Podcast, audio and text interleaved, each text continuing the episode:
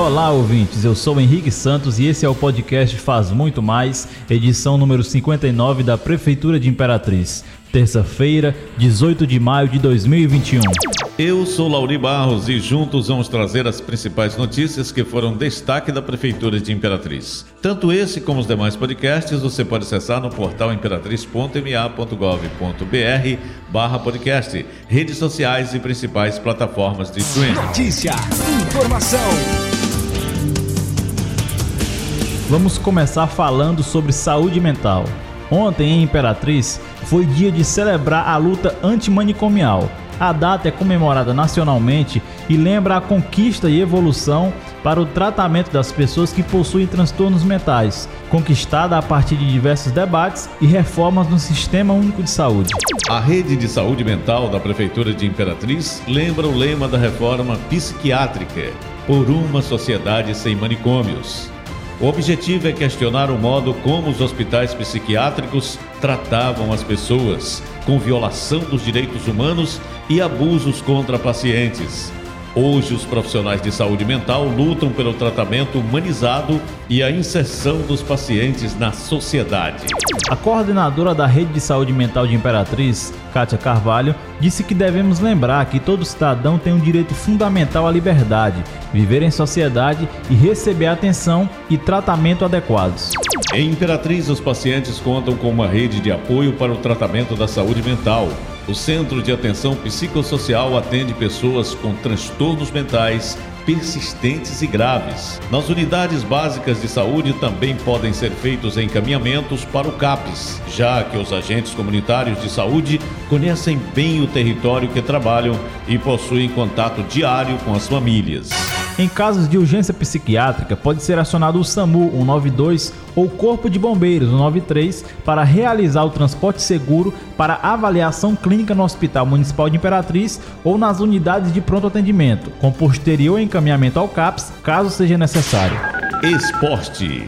A Prefeitura de Imperatriz, com a coordenação da Secretaria de Esporte, Lazer e Juventude, SEDEL, definiu pela realização da primeira Copa Interbairros de Futsal, masculino e feminino. Isso mesmo, o evento que tem início previsto para o dia 15 de junho de 2021 será disputado por 32 equipes, sendo 27 no masculino e 5 feminino.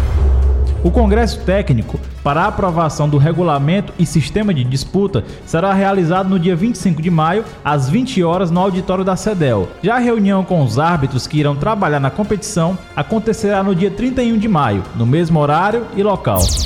Dentre as 27 equipes do masculino estão Povoado 1700, Cinco Irmãos, Bacuri, Beira Rio, Camaçari, Centro, Jardim São Francisco, Lagoinha, Maranhão Novo, Mercadinho, Mutirão, Nova Imperatriz, Ouro Verde, entre outras. Já as cinco femininas são Jardim América, Bom Jesus, Recanto Universitário, Cinco Irmãos, João Castelo. A Copa Interbairros de Futsal faz parte do Plano de Ação CEDEL 2021 cujo projeto visa nortear os caminhos que a secretaria vai trilhar para melhor desempenho de suas ações junto à comunidade dos bairros e escolas de Imperatriz. O objetivo desse evento é fortalecer o esporte e retirar a ociosidade dos jovens e adolescentes. O calendário foi elaborado para beneficiar toda a comunidade de Imperatriz, incluindo os povoados da zona rural. O secretário Luiz Gonzaga Pereira de Souza destacou a preocupação da gestão do prefeito Assis Ramos em promover o esporte. Ouça o que ele diz.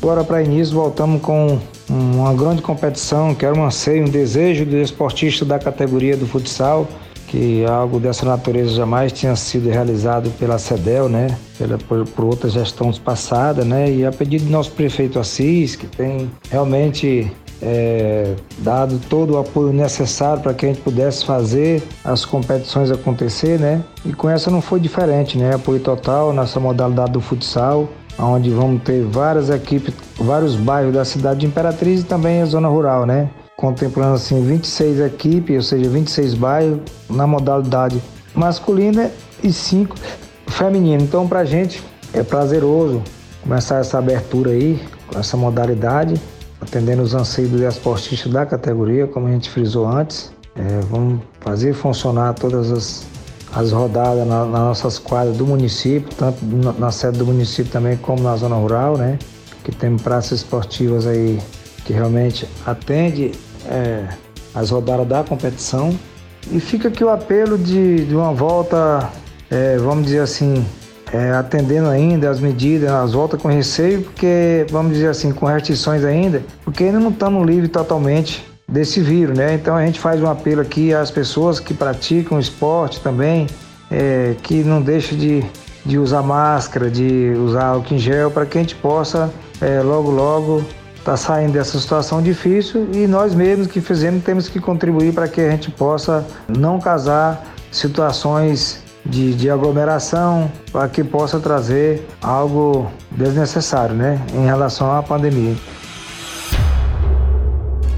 Agricultura Pequenos agricultores e produtores de Imperatriz realizam a entrega de legumes, frutas e verduras adquiridos pela Prefeitura de Imperatriz por meio do Programa de Aquisição de Alimentos. A Secretaria de Agricultura, responsável pela execução do programa, recolhe dos credenciados na compra direta os produtos no Banco de Alimentos Municipal todas as terças e quinta-feiras pela manhã. O secretário adjunto de Agricultura, Marco Alan Pinheiro, disse que são centenas de produtores e agricultores beneficiados com a execução desse importante programa programa que traz renda para quem produz e movimenta a economia local. Isso mesmo. O valor para compras de 2021 foi de 1 milhão e 40 mil, o que estima a média de 5 mil reais repassados para cada credenciado. Quem fala mais sobre o assunto é o secretário de Agricultura, Raimundo Roma.